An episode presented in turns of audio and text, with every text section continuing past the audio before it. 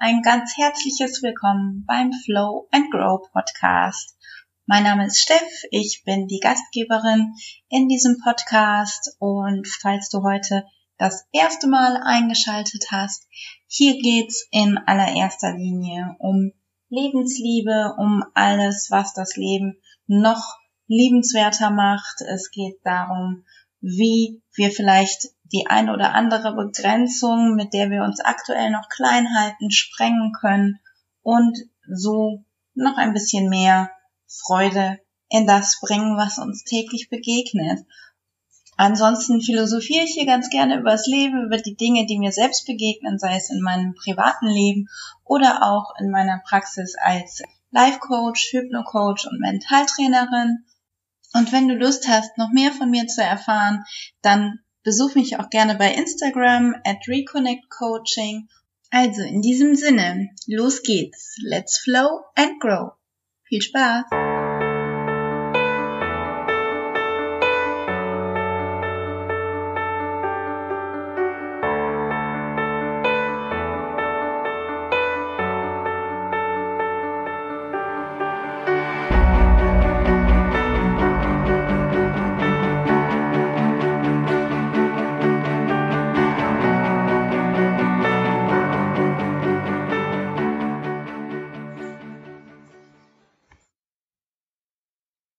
Meine Frau und ich, wir leben seit geraumer Zeit in einem winzig kleinen, süßen Örtchen.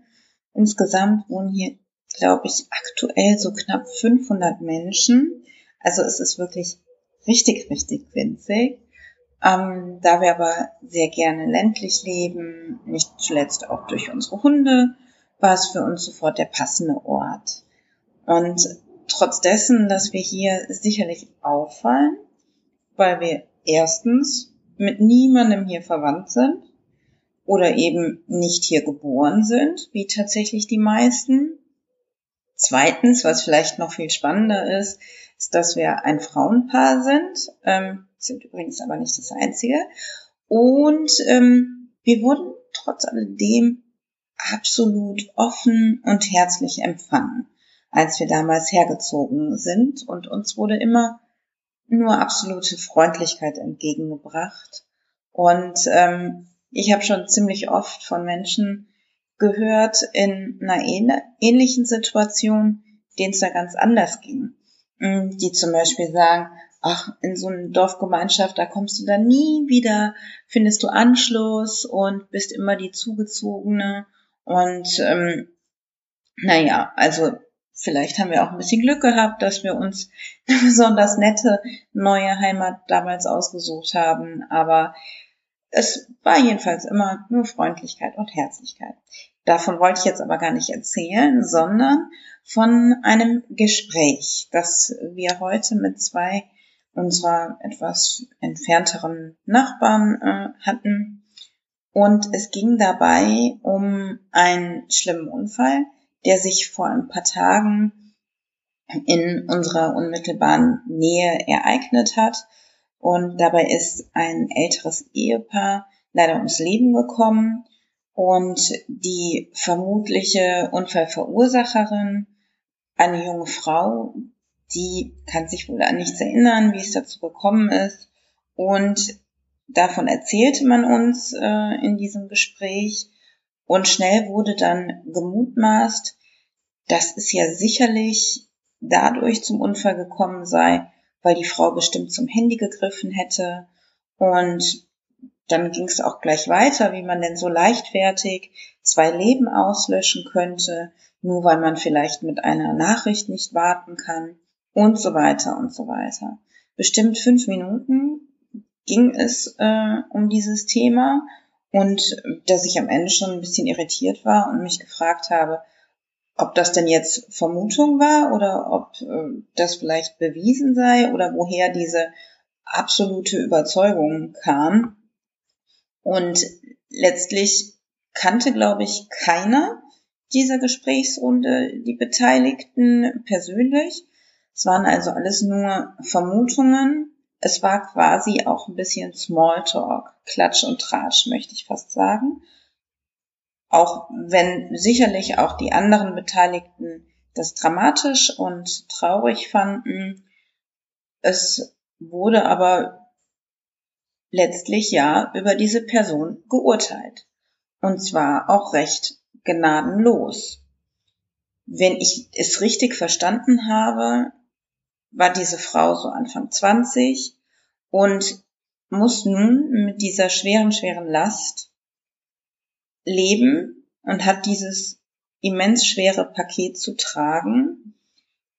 Das kann ich ja nur erahnen, wie schwer das sein muss, sich nach so einer Situation nicht selbst zu verurteilen, wenn man in eine Situation involviert ist, die die anderen Beteiligten nicht überlebt haben.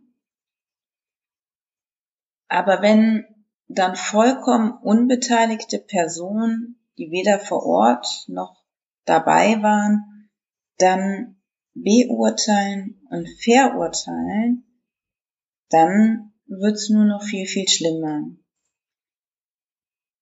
Meine Intention, warum ich davon überhaupt hier erzähle und warum ich das erwähne, das ist einfach, dass ich dafür ein Stück sensibilisieren möchte, dass Beurteilung und Verurteilung von anderen Menschen aus unserem Smalltalk verbannt werden sollten. Das nicht einfach nur, um jetzt höflich zu sein und vielleicht mit dem Nachbarn gerade drei Sätze auszutauschen. Da muss man ja nicht gleich, hätte auch was anderes sein können, hätte auch sein können, der Herr Meier stellt die Mülltonne nie vor die Tür. Ja, meine Güte. Hm? Entweder spreche ich den Herrn Meier an, aber darüber muss ich ja nicht mit dem Herrn Müller tratschen. Einfach diese Beurteilung mal ein bisschen sensibler anzuschauen und im Idealfall zu verbannen aus diesen Gesprächen. In Situationen wie solchen kommt unser Steinzeithirn wieder mal zum Vorschein. Und das Steinzeithirn, das hält sowas auch für spannend, empfindet es für unterhaltsam Teilweise sind es auch eigene Emotionen, die dadurch zum Ausdruck gebracht werden wollen. Damit meine ich, dass wir manchmal anhand von Geschichten über Dritte unsere eigenen Werte, unsere eigenen Lebensvorstellungen und so weiter, dass wir sowas verdeutlichen wollen. Und es ist aber auch egal, aus welchem Grund sowas verursacht wird ist einfach nicht cool. Jeder Einzelne, der hier zuhört, hat ganz sicher schon einmal etwas nicht gemacht oder nach langem, langem Zögern sich überwunden es zu machen, aus Angst von anderen negativ bewertet oder verurteilt zu werden. Und auch das hängt ebenfalls mit unserem Steinzeithirn zusammen. Also quasi mit den Synapsen, die noch aus dieser Steinzeitzeit übrig sind. Denn damals war es halt der sichere Tod, wenn wir von einer Gruppe verstoßen werden. Und als Überbleibsel haben wir dann auch heute noch den vollkommen unrealistischen Anspruch, jedem gefallen zu wollen, von niemandem verstoßen werden zu wollen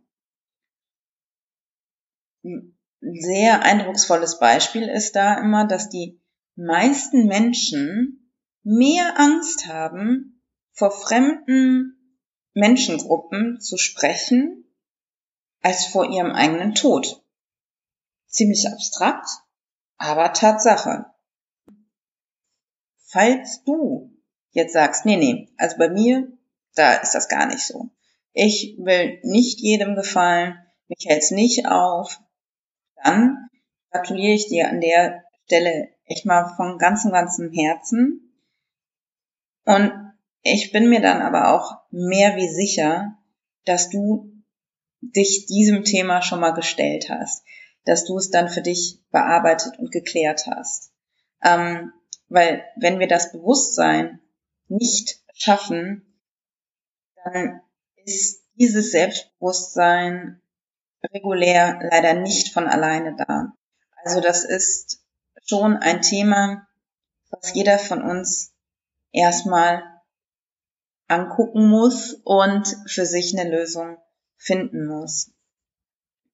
Ich würde mir wünschen, dass alle Menschen ihrem Herzensweg folgen, dass sie leben, wie sie leben wollen, dass sie lieben, wen sie lieben wollen, dass sie Visionen Realität werden lassen, ohne Angst, was andere dann von ihnen denken können.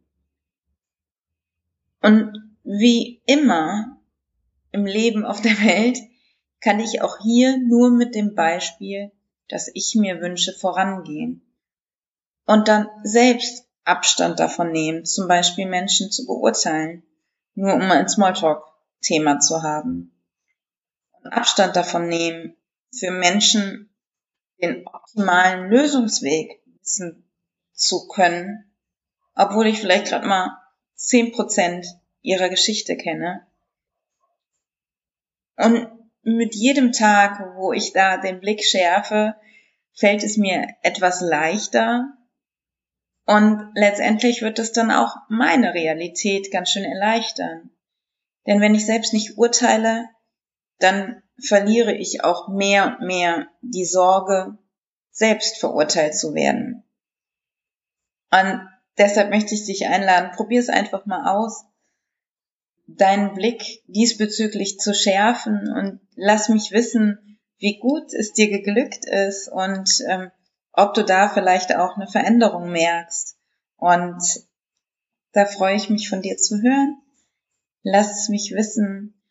Und bis dahin wünsche ich dir eine wunderbare Zeit, einen wundervollen Tag. Lass es dir gut gehen und let's flow and grow. Bis ganz bald. Bye bye.